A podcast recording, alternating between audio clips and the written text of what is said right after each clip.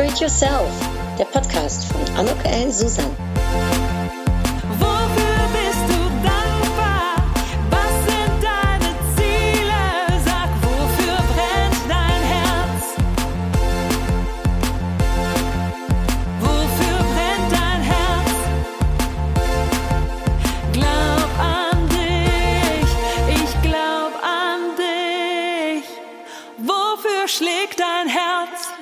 Herzlich willkommen, ein herzliches Willkommen bei dieser Podcast-Episode von Upgrade Yourself. Glaub an dich. Und ich habe heute wieder ein Gespräch mit einer wahnsinnig tollen Frau. Hallo, liebe Daniela. Hallo, liebe Anu. Vielen Dank für die Einladung in deinen Podcast. Ja, ich freue mich sehr, dass du die Zeit dir genommen hast. Und ähm, wenn du einverstanden bist, würde ich dich gerne an meine äh, Hörer und Zuhörerinnen vorstellen. Sehr, sehr gerne. Also, Daniela Landgraf ist mit 25 Jahren Erfahrung in der Finanzbranche als Beraterin, Führungskraft, Ausbilderin, Trainerin und IHK-Prüferin. Ja, man kann schon fast sagen, ein Kind aus der Finanzbranche. Sie verbindet die Themen Selbstwert, mentale Stärke und Geld miteinander. Nicht nur durch ihre Berufserfahrung und Ausbildungen, sondern auch durch ihre Erfahrungen und Erlebnisse, die sie gemacht hat. Sie ist Autorin von sieben Büchern und halte ich fest, da kommen in den nächsten Monaten noch vier weitere dazu. Also sehr produktiv äh, bist du gewesen, Daniela. Wahnsinn. Oh ja, das stimmt. Ich habe die Corona-Zeit sehr gut genutzt. Du bist auch als äh, Buchcoach jetzt unterwegs, also für alle die, die etwas zu sagen haben und ein Buch veröffentlichen wollen, ähm, erklärt äh, Daniela, ja, wie das geht und gibt wahrscheinlich hier und da eine kleine Abkürzung, kann nicht schaden. Ähm, und selbst bildet sie sich auch nämlich immer weiter. Also ob das jetzt als Fachwirtin für die Finanzberatung ist, als Betriebswirtin des Handwerks, als Business Coach, als trainende Trainer, als äh, Heilpraktikerin für äh, Physiotherapie oder als Professional Speaker. Das verbindet uns das letzte miteinander miteinander. Äh, Und letzteres, äh, ähm, das sind die Themen von der Daniela, das ist Selbstwert und mentale Stärke. Mhm. Sie ist eine professionelle Rednerin, die trotz, oder ich würde sagen eigentlich lieber mit einem Tourette-Syndrom erfolgreich auf der Bühne steht und das mit ganz viel Glanz. Sie lebt in Hamburg, äh, liebt das Wohnwagenfahren, Mobil. Wohnmobil, ja, liebt Mallorca, vor allem wegen der Pferde, denn ihre große Liebe gehört den Pferden. Und dieses wurde letztes Jahr ein wenig erschüttelt, aber ich bin mir sicher, darüber sprechen wir nachher, Daniela, das hat sich zum Glück wieder zum Guten Mhm. gewendet. Auf jeden Fall. Also ich merke schon, wir haben viel zu bequatschen, Daniela. Ich freue mich wahnsinnig, dass du äh, hier dabei bist und vielleicht erstmal um anzufangen, 25 Jahre in der äh, Erfahrung in der Finanzbranche. Äh, das heißt, du hast mit acht angefangen, oder wie? Erzähl doch mal. Ich nehme das jetzt mal als Kompliment. Vielen Dank.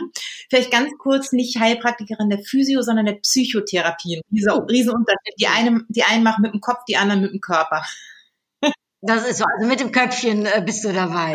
Aber zurück zu deiner Frage. Ich habe tatsächlich nach meinem Abitur damals alles, was ich machen wollte. Ich wollte Schauspielerin werden, ich wollte Sängerin werden und es hieß immer, du hast sowieso kein Talent. Dann wollte ich in den Journalismus und ich wollte, ach, ich wollte so viel machen, was ich heute irgendwie so oder so mache, aber ich wollte es im Grunde genommen schon, als ich ganz jung war und alle haben sie mir gesagt, mach erst mal eine Ausbildung, mach was Kaufmännisches und ich hatte keine Ahnung, was ich machen sollte und bin dann eben direkt in die Versicherungsbranche hinein. Ich habe damals gesagt, okay, wenn denn, wenn denn schon Finanzbranche, dann wenigstens in einem, in einem Bereich, wo ganz gut bezahlt wird. Und so bin ich dann zunächst Versicherungskauffrau geworden. Also ein völlig pragmatischer, eine pragmatische Entscheidung, die nichts mit Leidenschaft zu tun hat. Und dennoch bin ich irgendwie 25 Jahre hängen geblieben. Vor allen Dingen, als ich dann irgendwann in den Außendienst gegangen bin und mit Menschen zu tun hatte, ja, da erblühte auch so eine Art Leidenschaft und ich habe es wirklich vom Herzen gerne gelebt. Wahnsinn. Also wie, wieso überhaupt Finanzbranche? Ne? Also war das irgendwie von zu Hause aus geprägt oder hattest du irgendwie, äh, auf Holländisch sagen wir Zahlenknobbel, also man kann gut mit Zahlen umgehen. War das irgendwie was bei dir, dass du da deine Stärken hattest? Ja, ich konnte immer ganz gut, in, also Mathematik, Deutsch, das waren immer so die Fächer, in denen ich ganz gut war und wirtschaftliche Themen haben mich interessiert, aber im Grunde genommen war es eher so dieses Ding, was einem damals einem Kind der 70er Jahre, als das Abitur gemacht hat, Anfang der 90er Jahre, wurde eben gesagt, mach erst mal eine kaufmännische Ausbildung. Das waren damals so die Ratschläge, die man von allen Seiten gekriegt hat und im Grunde genommen war da keine Leidenschaft. Das war einfach nur der Vernunftsgedanke. Hm. Wahnsinn. Und dann 25 Jahre, also wie hast du dich dann selbst motivieren können, um dann darin zu bleiben? Du sagst, du hast eine Leidenschaft entwickelt. Mhm. Das ist eine gute Frage. Ich habe erstmal die ganz klassische Ausbildung gemacht und bin dann, wie gesagt, in den Außendienst rein. Und ich hatte damals noch echt krasse Selbstwertthemen. Also ich habe ja, das hast du ja in der Einleitung gesagt, das Tourette-Syndrom, das war auch damals viel, viel schlimmer noch als heutzutage, was übrigens auch mit meinem Thema mentale Stärke zu tun hat. Ich habe wurde sehr stark gehänselt und ausgegrenzt und so diese typischen Dinge, so diese coolen Partys, wo dann alle aus der Klasse eingeladen worden sind, außer ein paar Leute, die einfach nicht dazugehörten. Und zu denen gehörte ich. Also ich habe eigentlich immer in meinem Leben gelernt, du gehörst nicht dazu, du bist nicht gut genug, mit dir wollen wir nichts zu tun haben. Und auch in der Ausbildung, es fängt ja irgendwann an, du hast so dein Selbstbild und alles, was du im Außen erlebst, projizierst du da drauf. Das heißt, ich habe natürlich auch die Verhaltensweisen der anderen immer entsprechend interpretiert. Manchmal wünschte ich mir, ich könnte heute mal zurückreisen und mal von oben gucken, wie sich eigentlich klein Daniela verhalten hat und wie sich die anderen verhalten hat und was ich daraus gemacht habe. Aber in meiner Wahrnehmung von damals bin ich eben immer die abgelehnte und ausgegrenzte gewesen. Und ich war total schüchtern, ruhig, zurückhaltend, habe mich nichts getraut, habe den Mund nicht aufgemacht und als ich dann auf die Idee kam, in den Außendienst zu gehen, wurde ich von ziemlich vielen ausgelacht, so nach dem Motto, was willst du denn bitte im Außendienst? Und ein Mensch, ich weiß bis heute, wie er heißt, ein Herr Wagner damals, der hat gesagt, wir probieren das mit der Daniela Göhle, wie ich damals noch hieß. Und tatsächlich hatte ich dann auch ganz, ganz viel Glück, weil ich habe sehr früh schon ganz viele Methoden kennengelernt, die heute noch oft als Motivationsmethoden genutzt werden habe es wirklich durch viele, viele Methoden, ob's Erfolgstagebuch schreiben, Affirmation und, und, und, also all diese Klassiker geschafft, auch im Außendienst sehr erfolgreich zu werden und habe mich hinterher auch extremst über diese Leistung definiert. Das heißt, ich wurde immer besser, immer besser, habe es geschafft, mit viel, viel Arbeit, mit viel, viel Machertum, mich immer an die oberste, irgendwo nach oben auf die Rangliste zu arbeiten. Das Fatale, und da kommen wir jetzt auch zu dem Bogen, zum Selbstwert daran war, dass ich, dass ich das gelebt habe und da, mich damit definiert habe. Das heißt, mein gesamtes Selbstwertgefühl, was ich dann vermeintlich aufgebaut habe, habe ich nur aufgrund dieses Erfolges mhm. aufgebaut. Und als dann viele, mhm. viele Jahre später einiges passierte, mit diesem äußeren Ding, mit diesen äußeren Zusammenbrüchen ist dann eben auch das Selbstwertgefühl in sich zusammengebrochen. Und seitdem weiß ich, ja, solche Dinge wie Erfolgstagebuch können dich zwar zu Höchstleistungen antreiben und all die Dinge, aber es ist nichts, was du von innen heraus machst. Und je mehr du dich so im Außen definierst, umso größer ist die Gefahr, dass wenn Krisen kommen, wenn irgendwelche Themen kommen, dass nicht nur dein Außen zusammenbricht, sondern auch das, was in dir drin ist und du selber zusammenbrichst. Und Daniela, helf mir dann nochmal vielleicht, ne, auch ähm, für die Zuhörer, ne, weil du bist ja im Thema drin, ne, dieses innere äh, ne, äh, Selbstwertgefühl. Wie entsteht sowas? Also wie, wie, wie, wie kann man das, ja, wie, wie kann man das entwickeln? Mhm. Mm, erst einmal, ich nehme hier immer so gern die Metapher vom Leuchtturm, der von außen angestrahlt wird, wenn es eben nur von außen ist. Und wir alle wollen, wünschen uns ja dieses Licht von innen. Und das ist eine Arbeit auf sehr unterschiedlichen Ebenen. Für mich gehört da, gehören da ganz viele Essenzen oder Zutaten zu. Das ist einmal das Thema Akzeptanz, dass manche Dinge einfach so sind, wie sie sind. Denn in dem Moment, wo du noch im Widerstand mit Dingen bist und vor allen Dingen auch mit dir selbst, also Thema Selbstakzeptanz, kann keine Veränderung stattfinden. solange du noch an dir selber rumkritisierst und nicht nicht deine eigenen Stärken und Talente entdeckst, das ist wieder die nächste Frage, wie kommt man an die Stärken und Talente? Auch da gibt's Übungen zu. Ähm, kann es nicht anfangen, dass du von innen heraus wirklich ein Vertrauen zu deinen eigenen Fähigkeiten bekommst. Also es hat viel mit Bewusstsein zu tun. Bewusstsein über dich, über deine Fähigkeiten, über deine Stärken, aber auch über das, was du vielleicht nicht so gut kannst. Und da wirklich in die Akzeptanz zu gehen. Also Akzeptanz ist ein ganz großes Thema. Das können wir gerne noch vertiefen, weil das jetzt natürlich nur so diese Schlagworte sind. Die Frage ist ja mal, wie kommt man dahin? Mhm. Thema Dankbarkeit, wirklich von innen heraus anfangen, auch über Kleinigkeiten dankbar zu sein, weil einer der ganz großen Fehler, finde ich, in der heutigen Welt ist, dass alle immer nur nach mehr, nach mehr, nach mehr streben, immer höher, immer schneller, immer weiter und dabei vergessen, aus tiefstem Herzen dankbar zu sein für das, was schon da ist. Und Dankbarkeit ist ein wahnsinnig großer Faktor, um Selbstwertgefühl und mentale Stärke aufzubauen. Auch dankbar über das, was dich ausmacht, dankbar über die Dinge, die du leistest, tagtäglich leistest. Und auch das Thema Vertrauen. Vertrauen nicht nur in dich selbst, sondern auch in die Umstände, dass manchmal Dinge einfach so sind, wie sie sind und dass sie auch gut sind, so wie sie sind. Wir verstehen viele Dinge nicht und sind so oft oder viele Menschen, wenn ich sage wir, meine ich im Grunde genommen viele Menschen, natürlich nicht alle, aber viele Menschen andauern mit allen Dingen im Widerstand.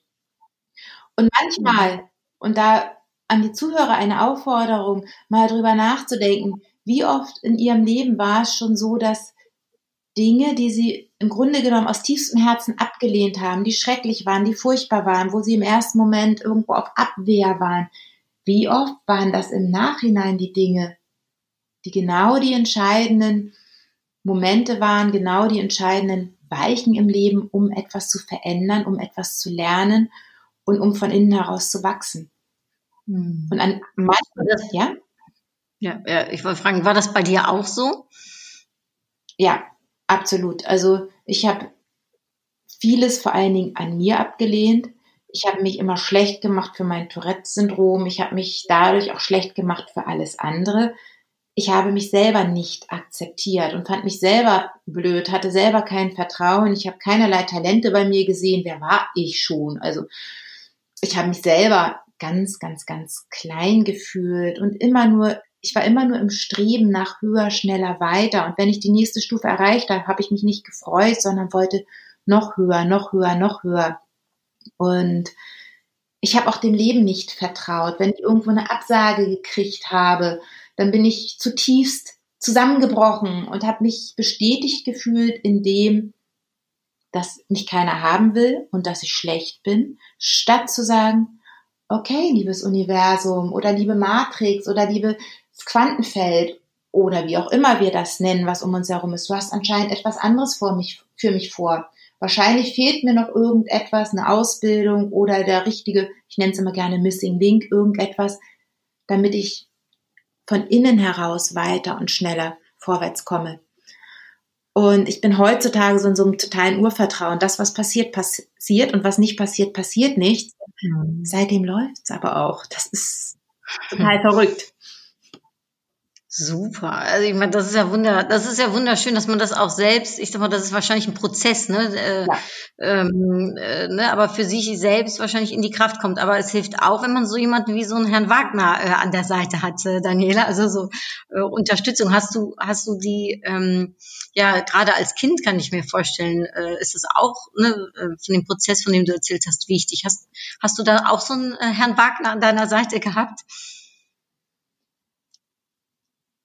Dieser Herr Wagner, der war ja nur der, der eine in diesem Schlüsselmoment. Es sind ja so diese typischen, die du ansprichst, so diese Resilienzfaktoren. Und Mhm. ich komme aus einer sehr, sehr, ja, wie soll man es sagen, skurrilen Familie, um es mal vorsichtig auszusagen. Immerhin hat mich die Familie zu dem gemacht, was ich heute bin, aber bei mir in der Kindheit war es alles andere als harmonisch, also kaputtes Elternhaus und dann möchte ich auch gar nicht so in die Tiefe gehen, weil das haben viele, viele Kinder haben irgendwelche Kindheitsdramen hinter sich. Also ich hatte kein warmes Nest zu Hause.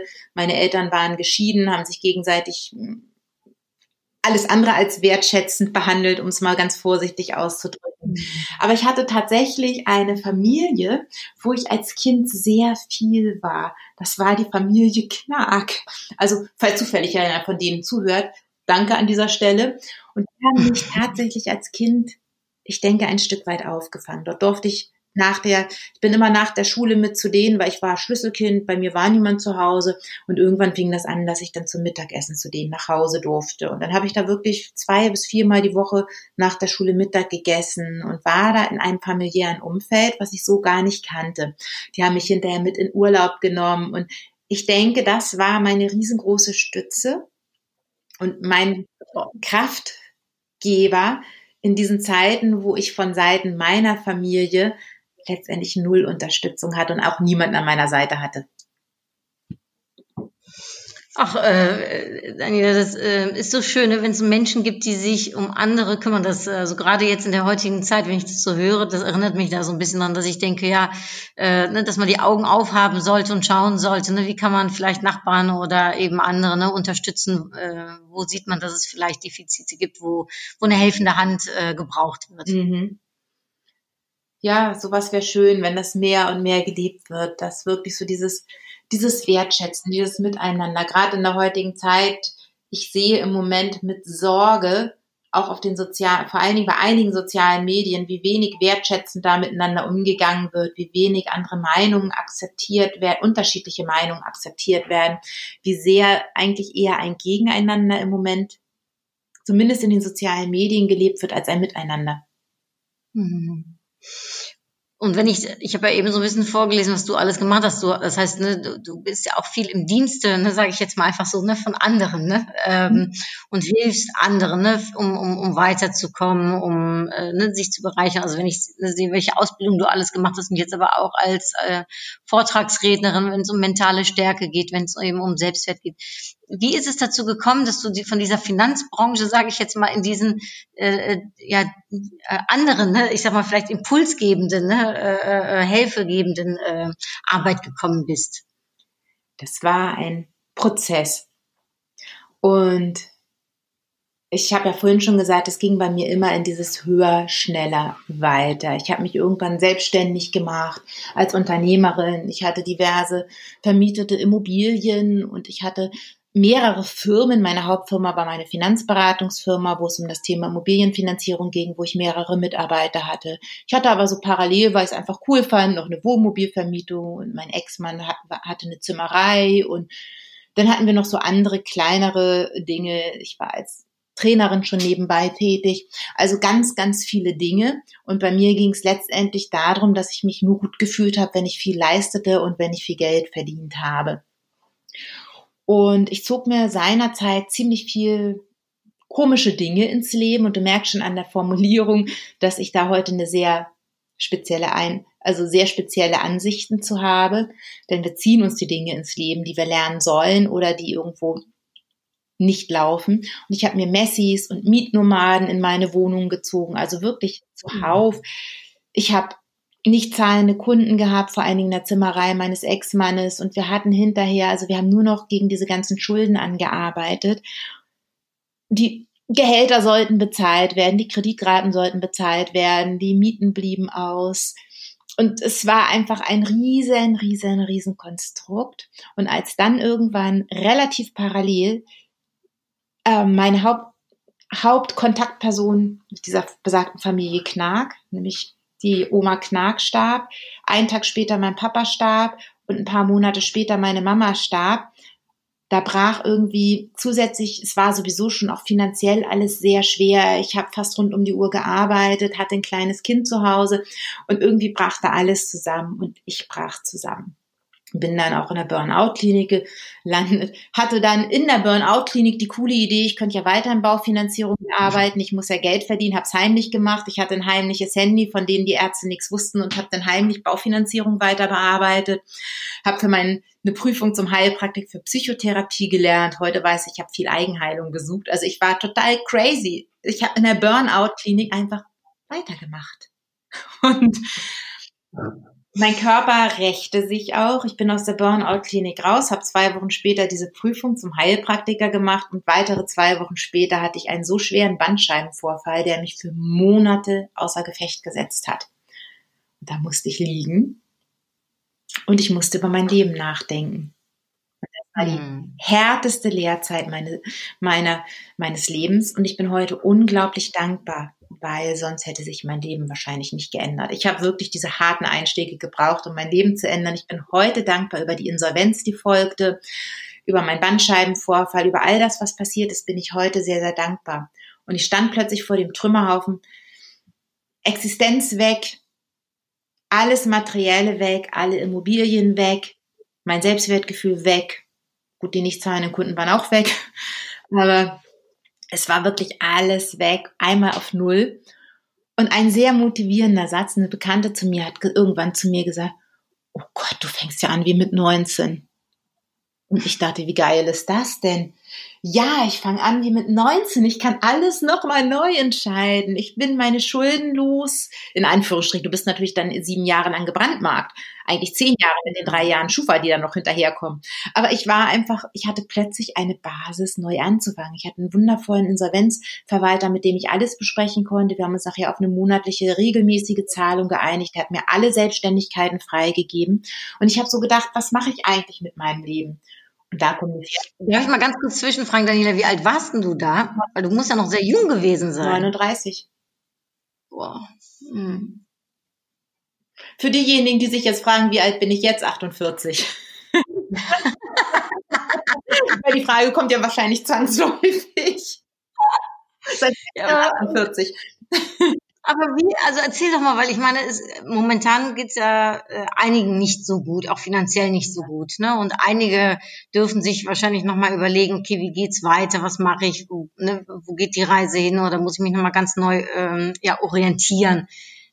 Kannst du da mal sagen, was, was, was, wie hast du das geschafft und was, was kannst du vielleicht anderen darin mitgeben, ne, um, um, um diesen Weg ja, zu, zu gehen, zu bestreiten? Mhm.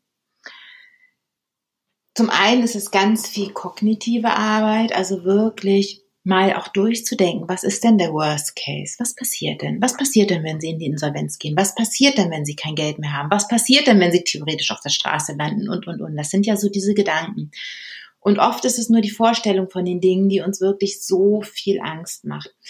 Und ich hatte ja hinterher noch, muss ich vielleicht einmal vor wegnehmen, den nächsten großen Break hatte ich viele Jahre später, als ich mich dann nach, ich habe mich vor vier Jahren, nach 16 Ehejahren von meinem Mann getrennt. Und da war eigentlich noch ein, noch ein Riesenbreak. Da war ich nämlich plötzlich in einem Einzimmer, in einer Einzimmerwohnung, beziehungsweise in einem Zimmer in einer WG und hatte im Außen tatsächlich noch mal viel, viel weniger, gar nichts mehr. Und das waren aber so Zeiten, wo ich anfing, im Innen heraus eine gewisse Fülle zu spüren. Wie geht das? Also wirklich anzufangen zu sehen, was ist denn noch da? Natürlich sind wirtschaftliche Existenzängste und die sind auch durchaus berechtigt. Aber vieles ist nicht so schlimm, wenn man es wirklich durchlebt. Und man kann auch erst, nichts ist für immer, das ist so eine Einstellung, die ich habe, auch wenn man vielleicht erstmal eine kleine Wohnung ziehen muss, weil das große Haus oder die große Wohnung nicht mehr machbar ist aktuell, weil die Finanz, Finanzen nicht mehr da sind. Aber es bringt erstmal Ruhe. Also je minimalistischer man lernt zu leben, je weniger Geld letztendlich auch zum Leben gebraucht wird, umso weniger Ängste sind am Ende da. Und für mich war es wirklich der Weg ins Minimalistische, also auch kein Auto zu haben und festzustellen, es geht alles mit dem Fahrrad. Nicht falsch verstehen, ich finde das genial, dass ich heute wieder alles habe und ich genieße das und bin einfach unglaublich glücklich. Aber es gab eben die Zeit, da war im Außen nichts mehr da. Und wir Mhm. haben hier in Deutschland so viele Möglichkeiten. Wir haben die öffentlichen Verkehrsmittel, wir haben das Fahrrad, wir haben unsere Beine. Und ich habe festgestellt, das hat sogar was Schönes für sich, dass man anfängt, sich mehr zu bewegen. Oder es gab so Schlüsselmomente, da war ich noch so total in diesem Mangelgefühl und in diesem Ungerechtigkeitsgefühl und warum ich und so weiter. Und da bin ich mit dem Fahrrad losgefahren, bin an einem Supermarkt vorbei, hatte noch zwei Euro in der Tasche, aber nicht, weil ich nicht zum Bankautomaten gekommen bin, sondern ich hatte wirklich nicht mehr. Ich hatte es nicht mehr. Ich musste auch teilweise mit fünf Euro versuchen, meine Familie drei Tage zu ernähren. Geht mit Nudeln, mit Kartoffeln. Man fragt sich dann, reicht es für eine Soße oder nehme ich Ketchup dazu? Aber es funktioniert alles. Ist nicht schön, aber es geht. Und da habe ich mir einfach nur eine Dose zu trinken und ein Stück Melone gekauft für diese zwei Euro, saß am Elbstrand, ich bin mit dem Rad zum Elbstrand und habe festgestellt, wie wenig man eigentlich zum Glücklichsein braucht. Weil ich hatte plötzlich alles. Ich hatte was zu essen, ich hatte was zu trinken, ich hatte Wasser, ich hatte Strand.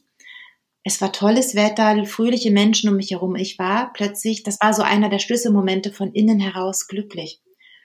Und deswegen ist, empfehle ich auch immer gerne, wenn man so große Wünsche hat oder Ängste hat oder ähnliches, erstmal zu überlegen, Was ist das echte Gefühl dahinter? Was ist es, was einen wirklich glücklich macht? Muss es immer mit viel Geld sein? Oder geht's auch mit weniger? Macht ein Picknick vielleicht auch glücklich?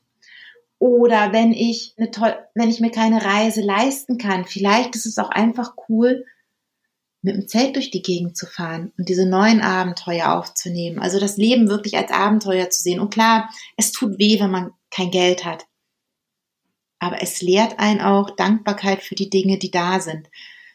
Mhm. Und dieses, auch dieses Verändern in das Bewusstsein, was ist es wirklich, was dich glücklich macht.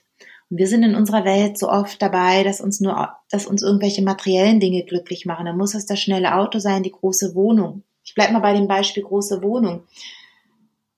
Viele denken, sie müssen sich dann ein großes, teures Haus kaufen oder haben diese Kredite laufen. Nehmen wir mal an, da laufen tatsächlich noch diese Kredite für dieses Haus. Und es macht Angst. Und ich habe das auch in der Baufinanzierung oft erlebt seinerzeit, dass Leute dann Angst hatten, dass sie dieses Haus, was sie mit so mhm. Herzblut gebaut haben, wieder verlieren. Und diese Verlustangst, die blockiert und die lähmt. Und da sich mhm. mal zu erlauben, was ist denn dieses Haus zu verkaufen? Und welche anderen Alternativen gibt es? Was ist da noch möglich? Vielleicht kann man ja auch irgendwo in ein großes Haus ziehen, in einer Art Gemeinschaft, eine riesen WG, alles möglich. Dann lebt man in einem großen Haus, aber man lebt halt nicht allein da drin. Also sich wirklich zu erlauben, diese großen materiellen Wünsche loszulassen und zu überlegen, wie geht es auch im Kleinen? Was ist es? Was ist das Gefühl dahinter? Was ist das echte Gefühl, was ich mir mit materiellen Dingen kaufen möchte?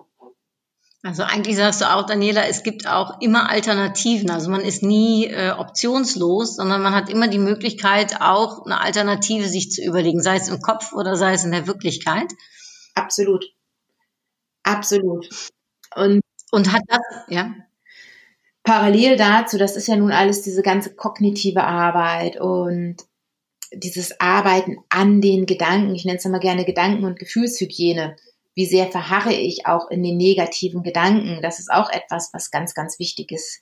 Wirklich bewusst aus dieser Traurigkeit und Wut herauszukommen, in das Gefühl, in dieses positive Gefühl zu kommen. Was ist denn noch da?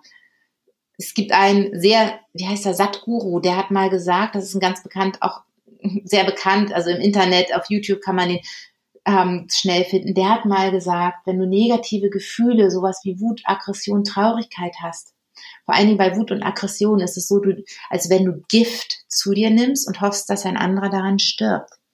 Und dieses Gift in unserem Körper, diese negativen Gefühle, die sorgen dafür, dass wir auch das Negative wahrnehmen. Und hier wirklich den Fokus zu verändern auf das, was dennoch da ist oder welche Möglichkeiten wir haben. Hm. Ja, ich sage ja immer, äh, ich mache manchmal ganz gern die 100 äh, Tage Happy Me Online Challenge. Ich weiß nicht, ob du das schon mal gesehen hast, aber da äh, sage ich jeden Tag, was so das Highlight, ne, die Dankbarkeit meines äh, Tages gewesen ist. Und ich sage auch immer, es gibt immer etwas, wofür wir dankbar und glücklich sein können. Und wenn es nur was ganz Kleines ist. Ne? Und äh, klar, hopfen und hüpfen wir nicht 100 Tage lang nur happy durch die Gegend, aber wenn man sich auf das kleine Glück konzentriert, dann findet man auf jeden Fall was. Richtig. Und es ist auch wichtig, die negativen Gefühle zwischendurch zuzulassen, weil sie gehören zu uns. Mhm. Genau so ein Ding. Ich kriege immer die Krise, wenn ich von irgendwelchen Leuten höre, du darfst nicht negativ fühlen. Das ist Quatsch, weil es ist da. Und wenn du es nur verdrängst, dann wirkt es im Unterbewusstsein weiter und kommt irgendwo an, auf körperlicher Ebene wieder. Du wirst krank, wenn du es verdrängst. Aber wenn mhm. du es aufgreifst und sagst, ja, ich bin jetzt traurig und es gefällt mir nicht. Und dennoch, ich liebe dieses Wort, und dennoch weiß ich, dass ich einen tollen Partner habe, weiß ich, dass ich tolle Freunde habe, weiß ich, dass ich ein wundervolles Kind oder Kinder habe. Und auch wenn ich gerade mächtig Angst habe, weiß ich, dass irgendwie für mich gesorgt wird. Ich habe noch keine Ahnung wie, aber ich vertraue einfach darauf. Und das sind so, nur so Beispielsätze, die wahnsinnig viel Kraft geben.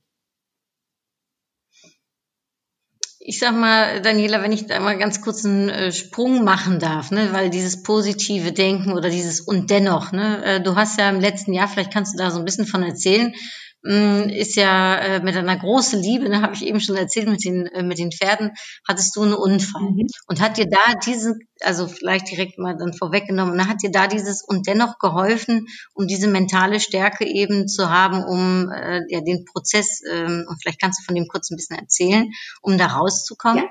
Hat mir definitiv geholfen. Also für mich war das fast wie so eine Prüfung, was da letztes Jahr passiert ist. Das war, ja, ich habe am 21.01. letzten Jahres das Manuskript für mein Buch ähm, abgegeben, raus aus der Krise rein ins Leben, wo ich eben viele dieser tollen Tipps gegeben habe und ganz, ganz viele Übungen drin habe, wie man da eigentlich hinkommt und so weiter. Und genau drei Tage später, ich war auf Mallorca, meine drei Pferde leben auf Mallorca. Wir sind auch viel auf Mallorca, zumindest vor Corona waren wir viel auf Mallorca. Und ich bin, dachte, so kurz vorm Flughafen, mittags wollten wir zum Flughafen noch mal eben schnell eine Runde ausreiten. Und eine Freundin ist mitgekommen. Wir haben uns dann zwei meiner Pferdchen geschnappt, sind ausgeritten und es war ein sehr windiger Tag. Und wir sind durch den Pinienwald geritten an den Strand. Das darf man dort in der Winterzeit. Und ich habe noch gedacht, boah, ist das Meer aber weit weg. Das habe ich noch nie gesehen, wie Meer, das Meer so weit weg ist. Fand das total faszinierend nichts ahnend, was das bedeutet. Und wir sind dann an den Strand geritten und dann kam irgendwie plötzlich Wasser. Überall war Wasser. Es war, ich kann das nicht mal beschreiben. Ich merkte nur, wie mein Pferd total Rodeo machte und irgendwann war ich unten und ich sehe nur, wie dieser Ruf auf mich zukommt und ich denke, Scheiße, das war's. Und dann passierte etwas sehr Faszinierendes, von dem ich heute weiß, dass es eine Nahtoderfahrung war. Damals wusste ich es noch nicht. Das ist mir erst mit, in Gesprächen mit anderen bewusst geworden, als mir eine sagte, du weißt schon, was du mir da erzählt hast. Und ich, nein. Mein Erleben dann in der Zeit, also das, was ich erlebt habe, das Pferd ist über mich rüber galoppiert und ich habe auch den, das, den Huf genau auf dem Brustbein gehabt. Und in meinem Erleben habe ich mich hingesetzt und habe gedacht, boah, wie geil, ist ja gar nichts passiert. Da habe ich ja noch mal Glück gehabt. Dreh mich in die andere Richtung, sehe das strahlend blaue Meer, weißen Sandstrand, strahlend blauer Himmel und sehe die beiden Pferde und mir kommen heute noch die Tränen, wenn ich daran denke, weil ich sage, irgendwann, wenn irgendwie ein Maler hier ist, ich möchte dieses Bild, was ich im Kopf habe, mal malen lassen, wenn hier irgendein Maler zuhört. Die beiden Pferde, meine Fuchsstute und mein Schwarzer nebeneinander, gucken mich an und es war ein so friedliches, wunderschönes Gefühl. Oh, mich mich schüttelt's gerade, Daniela. Wahnsinn. Wahnsinn. Und das nächste, was ich erinnere, ist, dass Cindy, meine Freundin, bei mir war und sagte, oh, wir müssen jemanden irgendwie informieren und dies und das und irgendwie tat es dann plötzlich alles ganz doll weh und ich kriegte keine Luft und es war alles ganz furchtbar. Das Erleben von Cindy war, ich saß im Wasser und war nicht ansprechbar und ja, sie wusste nicht, was sie tun sollte. Irgendwie haben wir es dann geschafft, irgendjemanden zu beauftragen. Und ich sage an dieser Stelle mal, Adrenalin ist ein geiles Zeug. Wir mussten ja irgendwie zum Parkplatz. Das war noch mal irgendwie, ich weiß nicht, wie viele Meter wir da gegangen sind. 200, 300, 400. Was? Die Ärzte, Ihr seid ja noch gegangen? ja, die Ärzte wissen nicht, wie ich da hingekommen bin. Sie wissen es nicht. Sie sagen, das kann nicht sein. Ich kann da nicht hingekommen sein. Aber ich bin da hingekommen irgendwie. Nee. Also Adrenalin ist ein geiles Zeug und keine echte Höchstleistungen bringen. Und da fing dann das große Frieren an. Das war ganz, ganz, also das war, dann fing auch wirklich diese ganzen körperlichen Dinge an. Und dann war auch Polizei und Feuerwehr und ach, weiß der Geier was. Und ich wurde in so eine Silberfolie gepackt und plötzlich wurde mir warm. Und dann ging ich, kam der Krankenwagen. Ich hatte tausende von irgendwelchen Schläuchen an mir dran, kriegte irgendwas auf, ich wurde teilbeatmet, weil ich hatte eine, also ich hatte hinterher gebrochenes Brustbein, fünf gebrochene Rippen und ich hatte eine verletzte Lunge und wurde auch teilbeatmet, künstlich teilbeatmet. Aber schon im Krankenwagen war so dieser Gedanke, ich weiß gar nicht, ob ich bewusst, vorbewusst, wie auch immer, auf jeden Fall arbeitete es da und sagte, okay, Daniela, du hast jetzt so viele schlaue Sachen geschrieben, nun wende das mal an. Und einer der Sätze, die sich wie ein roter Faden durch mein Buch zieht, ist, egal was dir heute passiert, egal ob du es gut findest oder schlecht findest, aber es macht dich zu dem wundervollen und erfahrenen Menschen, der du morgen sein wirst. Und ich war ganz tief sicher, ich weiß nicht, wofür es gut ist. Und ich finde es gerade doof. Und es macht mich traurig. Und ich habe zwischendurch auch echt viel geweint. Aber ich wusste, es ist für irgendwas gut. Und ich habe dann im Krankenhaus tatsächlich angefangen und habe mich ganz schnell auch Schritt für Schritt ins Leben zurückgekämpft. Und ich habe nicht gejammert oder geguckt, was geht alles nicht mehr, sondern ich habe mich über jeden einzelnen Schritt gefreut. Und diese riesen Freude, als ich das erste Mal diesen Krankenhausgang alleine wieder gehen konnte, das dauerte nur ein paar Tage. Ich bin nach sechs Tagen aus dem Krankenhaus entlassen worden. Nee. Hab nach vier Wochen, ich komme da gleich noch drauf, was ich so gedanklich auch gemacht, nach vier Wochen den ersten Workshop wiedergegeben auf dem Reitplatz zum Thema Persönlichkeitsentwicklung mit Pferden. Nur vier Stunden und danach war ich platt und habe 20 Stunden durchgeschlafen, aber ich habe diesen Workshop gegeben. Nach vier Wochen. Nach fünfeinhalb Wochen kam ich nach Hause, nach Deutschland, direkt zum Arzt und der Arzt hatte schon den Überweisungsschein fürs Krankenhaus fertig und guckt mich an und sagt, wie, Sie sind seit vier Wochen aus dem Krankenhaus raus. Sie wissen schon, dass Sie schwerst verletzt sind und dringend ärztlicher Hilfe bedürfen. So, davon wusste ich nichts. Meinte er, ja, wenn Sie jetzt vier Wochen aus dem Krankenhaus raus sind, dann muss ich Sie wohl nicht wieder einweisen, oder? So, nö, brauchen Sie nicht. Heute mit anderthalb Jahren Abstand weiß ich, dass es letztendlich nur meine Gedanken waren. Zwischendurch gab es auch mal so Situationen, wo mich eine Freundin gefragt hat und meinte, oh, du hast es gut, du scheinst ja gar kein Schmerzempfinden zu haben. Ich leide ja schon immer unter meiner Migräne. Und ich dachte so, schicker Vergleich. Aber es stimmt, also ich hatte ganz viel Schmerzempfinden.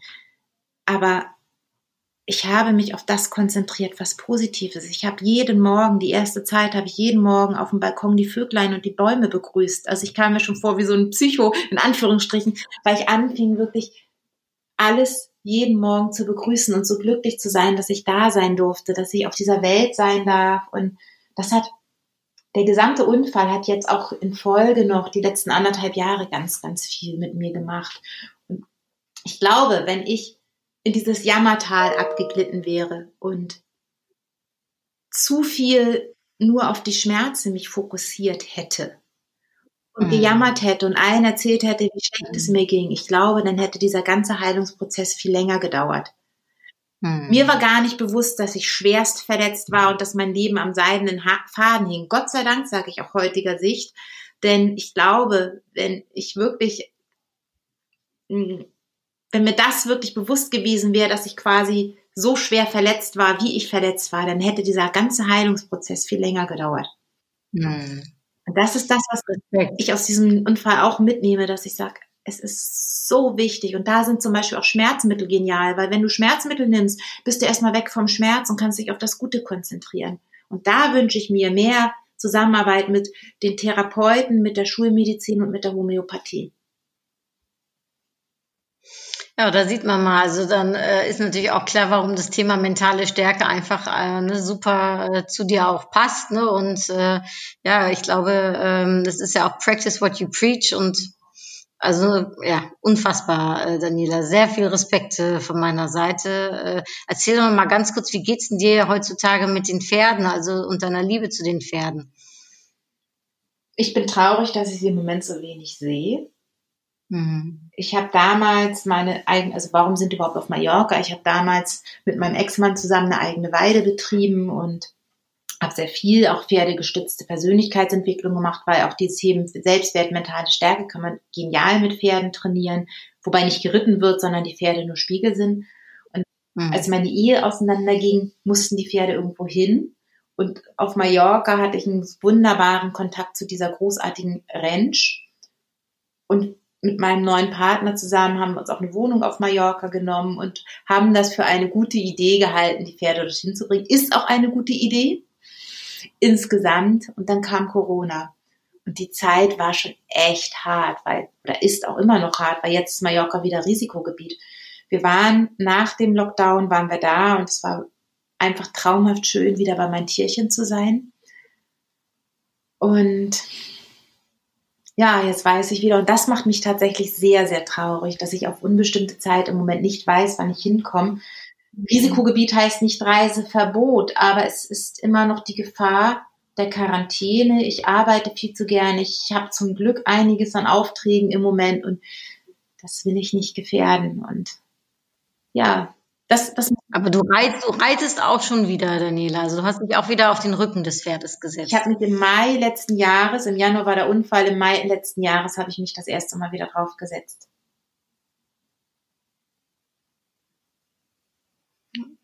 Wie war das? Emotional. Emotional. Also ich, wir haben das sogar per Film, das kann man, kann man sogar auf meinem, ich glaube bei Facebook oder so, irgendwo ist es als Video gepostet. Das hat einer mitgefilmt, wie ich mich das erste Mal draufsetze, obwohl ich noch gar nicht zu dem Zeitpunkt mir sicher war, ob ich es jemals irgendwem zeige.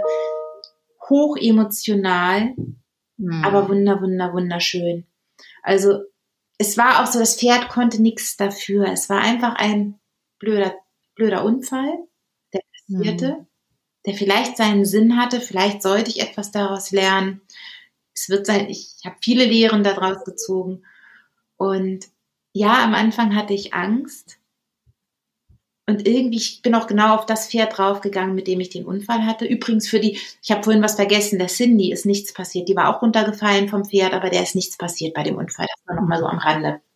Und ich habe mich auf genau dieses Pferd das erste Mal wieder draufgesetzt und es war irgendwie, als wenn er mich schützte. Ich kann es nicht beschreiben. Er merkte meine Angst. Ich habe gezittert wie Espenlaub. Und normalerweise überträgt sich das total auf Pferde. Und er ist super ruhig geblieben und hat mir ganz viel Vertrauen gegeben. Toll. Und inzwischen Ach, wie schön. Also ich sag mal, so eine Bindung zwischen Tier und Mensch ist ja was Besonderes, ne? Und ich meine jetzt in dem Falle natürlich nochmal extra intensiv, das kann ich mir sehr gut und emotional kann ich mir sehr gut vorstellen, ja. Mhm. Daniela, du hast ja also, äh, das ist ja, ähm, ich sag mal, das sind ja ganz bewegende äh, äh, Geschichten und Momente und ähm, deine Art und Weise, wie du damit umgehst, zeugt ja von unheimlichem Selbstwert jetzt und und und und eben mentaler Stärke. Mm, In meinem Podcast kommt immer eine Frage, die die sich immer wieder wiederholt und die ich dir auch gerne stellen würde. Und zwar, wenn du nochmal zurückgehst zur kleinen Daniela. Ähm, und meine Frage ist immer, mein, äh, mein, mein Gast, ähm, was äh, würdest du deinem jüngeren Ich mit dem Wissen, was du heute hast, für einen Ratschlag geben? Und wenn du jetzt die kleine Daniela, und du darfst ihr selbst das Alter zusprechen, ne, dem du ihr äh, gerne zusprechen möchtest, aber was würdest du der kleinen Daniela mit dem Wissen von heute sagen? Vielleicht so einen Moment, wo sie einen Ratschlag gebraucht hätte. Ich kenne diese Übung und sie rührt mich jedes Mal zu Tränen, weil es gibt nur eins und das merkt sie, jetzt bin ich in den Emotionen. Ich würde ihr sagen, vertraue. Und du merkst, dass mich das antriggert, weil ich diese kleine Daniela, dieses kleine innere Kind, die so gelitten hat. Ich bin da so schnell wieder drin, weil ich heute, heute kann ich über diese Emotionen reden. Sie hat so gelitten. Sie hat so viele Ängste gehabt. Sie hat sich so schlecht gefühlt. Und ich würde ihr heute nur sagen, vertraue, das Leben sorgt für dich. Vertraue darauf, dass alles, was passiert, seinen Sinn hat. Und du merkst, das ist echt eine Frage, die mich jedes Mal wieder zu den Emotionen bringt, weil so wenig Menschen vertrauen. Und das ist etwas, was ich so gerne aus tiefstem Herzen mitgeben möchte. Vertraue. Kann man, gibt es dafür einen Leitrad, Daniela? Also kann, wie kann man vertrauen? Also wie geht das, wenn man das nicht ne, gelernt hat oder wenn man wirklich in dem in der Emotion ist, von der du sagst, ne, dass man Ängste hat, dass es einem Unglück, ne, dass man unglücklich ist. Wie kann man dann lernen zu vertrauen? Es ist ein absoluter Prozess. Also gerade wenn das Urvertrauen zutiefst erschüttert ist, was es bei leider vielen, vielen Menschen ist, sich immer wieder bewusst machen, wie, was ist aus wirklich schwierigen Situationen geworden. Also nicht verdrängen, sondern im Nachhinein einfach mal gucken, was, was hat diese Situation aus dir gemacht. Und ich empfehle hier auch körperliche Methoden. Also nur kognitiv ist es tatsächlich schwer. Ich empfehle Dinge wie Hypnose, Rückführung, ich empfehle Access Bars, ich empfehle EFT-Klopftechnik, NLP. Also das sind die Methoden, die mir geholfen haben. Es wäre jetzt gelogen, wenn ich sage, das geht nur kognitiv. Ich habe über die Methoden, die ich eben genannt habe, das waren meine Wunderwaffen, also NLP, Access Bars, Klopftechniken, Hypnose und Rückführung das, und Familienaufstellung. Das sind die sechs Methoden, die mich auf anderer Ebene als nur kognitiv, weil ich glaube, kognitiv kriegen wir nicht alles hin. Denn wenn unser Verstand es schon könnte, dann wären wir viel weiter. Hm. Das sind die Methoden, die mir persönlich geholfen haben. Und noch etwas, doch eines möchte ich noch mitgeben. Auch wenn das sehr spirituell klingt, aber ich weiß, also für mich ist es die reine Wahrheit. Alles, alles ist in allen deinen Zellen. Du kannst deine Zellen fragen, sie konnten mal vertrauen. Du kannst deine Zellen fragen, sie fühlten sich mal geliebt. Sie waren mal gesund und wir können alles, wenn wir, es ist jetzt auch etwas, was natürlich, es geht nicht von heute auf morgen. Aber unsere Zellen kennen die Antwort. Ja, das ist schön, Daniel, dass du sagst, also wenn ich das so richtig äh, zusammenfasse, ist äh, die Antwort liegt eigentlich in uns, äh, ähm, äh, wenn ich das so zusammenfassen darf. Ähm, das finde ich, das würde ich gerne einfach so stehen lassen, weil es so schön ist, äh, was du sagst, äh, Daniela. Und äh, zum Schluss mache ich immer eine ganz kurze Frage, schnelle Antwortrunde, um dann das Gespräch abzurunden. Ist das für dich okay? Selbstverständlich. Und zwar dann äh, wäre meine äh, erste Frage, worauf möchtest du nicht mehr verzichten? Auf mein heutiges Vertrauen, was ich heute habe. Auf das Vertrauen in die Welt und dass die Dinge gut sind, wie sie einfach sind, auch wenn ich sie gerade nicht verstehe. Und rückblickend gesehen, was war für dich dein größter Erfolg?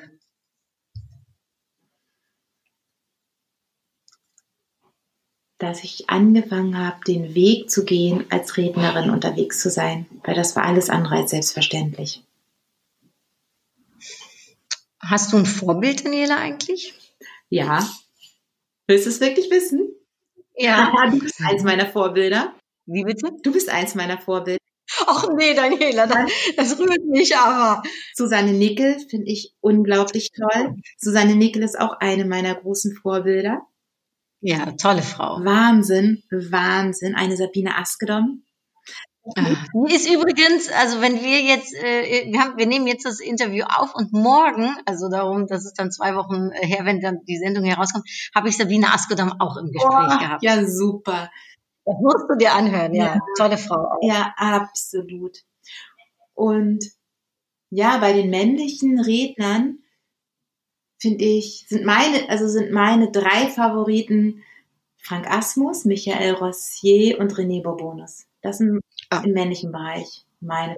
Da bin ich eins zu eins bei dir dabei. Oh. Das sind drei tolle, tolle. Mä- Und ich habe noch jemanden, wenn ich das noch sagen darf, das ist der Roman äh, Kschimik. Ah, ich kann Stimmt, Schelliger, Roman Schelliger, ja, der ist auch fantastisch. Ja, Äh, den liebe ich äh, auch, den finde ich toll. Das sind für mich auch die vier Männer, die ich wirklich, also unterstreiche ich direkt, Daniela, toll. ja, da bin ich bei dir. 100 Pro.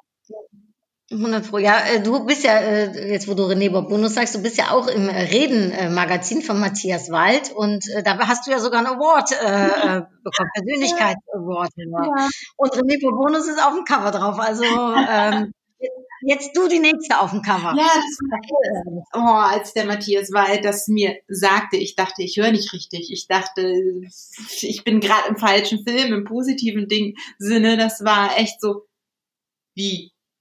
Wie jetzt Authentic Award und Covergirl. Was? Und das direkt mal ein Bonus. Wow, ich bin immer noch sprachlos. Das, Ja, also äh, müsst ihr euch alle, die uns hier zuhören, das äh, Magazin zulegen, reden heißt es. Ähm, ich durfte in dem ersten Magazin auch mit drin sein, habe ich mich sehr drüber gefreut, aber im zweiten Magazin, also Daniela auf dem Cover, du Covergirl, haben wir super. Und hast du, ähm, äh, äh, meine letzte Frage, hast du ein Lebensmotto? Du hast ein paar schon, hast du schon genannt, aber gibt es noch so eins, ja, was dich so begleitet in deinem Ja. Leben? Oscar Wilde, also zwei im Grunde genommen, neben diesen, die schon, neben denen, den ich schon genannt habe. Einmal Oscar Wilde.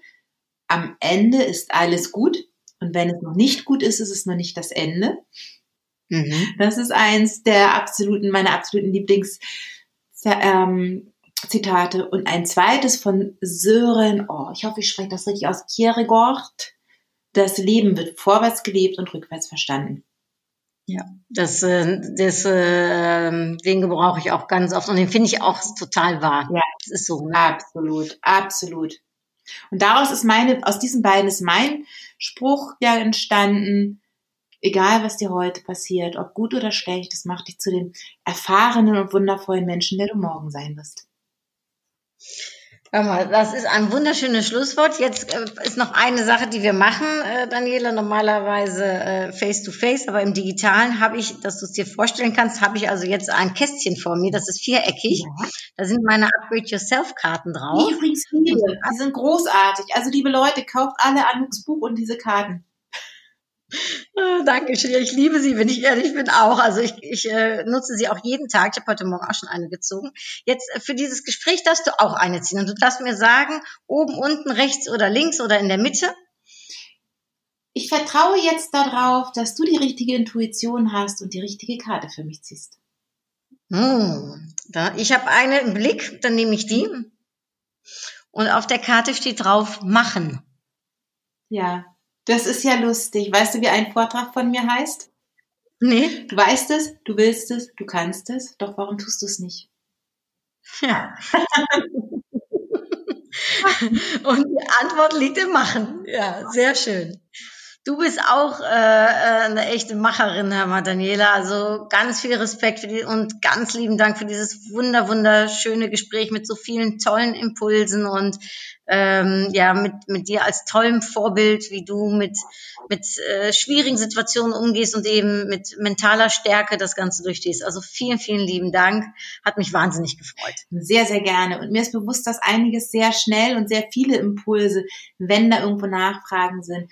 Schreibt Anouk an, wenn irgendwelche Nachfragen sind. Ich gebe dir dann die entsprechenden Informationen, auch gerne schriftlich zum Nachlesen, weil das ist schon natürlich ein sehr, sehr komplexes Thema. Und das biete ich an, dass ich dir dann bei Fragen gerne die entsprechenden Antworten zusende, dass du sie weiterleiten kannst. Das ist lieb, Daniela. Ich werde auch äh, Kontaktdaten zu dir in die Shownotes packen und auf deine Webseite hin verweisen, sodass sich das jeder angucken kann. Auch die vielen Bücher, äh, die du geschrieben hast und den Buchkurs, den du gibst, haben wir jetzt gar nicht drüber geredet. Machen wir einfach beim nächsten Mal. Äh, da ist ja genug Stoff noch für eine zweite Podcast-Episode. Also da mache ich mir gar keine Sorgen, Daniela. Und für jetzt verweise ich einfach erstmal darauf hin, dass sich das alle anschauen können, die da gerne mehr zu wissen möchten. Also dann ein herzlichen Dank, ein herzliches Dankeschön auch euch, die uns zugehört haben. Äh, alles, alles gut. Ich wünsche euch auch sicherlich in Zeiten, wo es vielleicht mal nicht so geht, gut geht, die mentale Stärke und vor allem den Selbstwert. Ne? Äh, Du bist gut so, wie du bist. Also alles Liebe. Dui. Dann, ciao.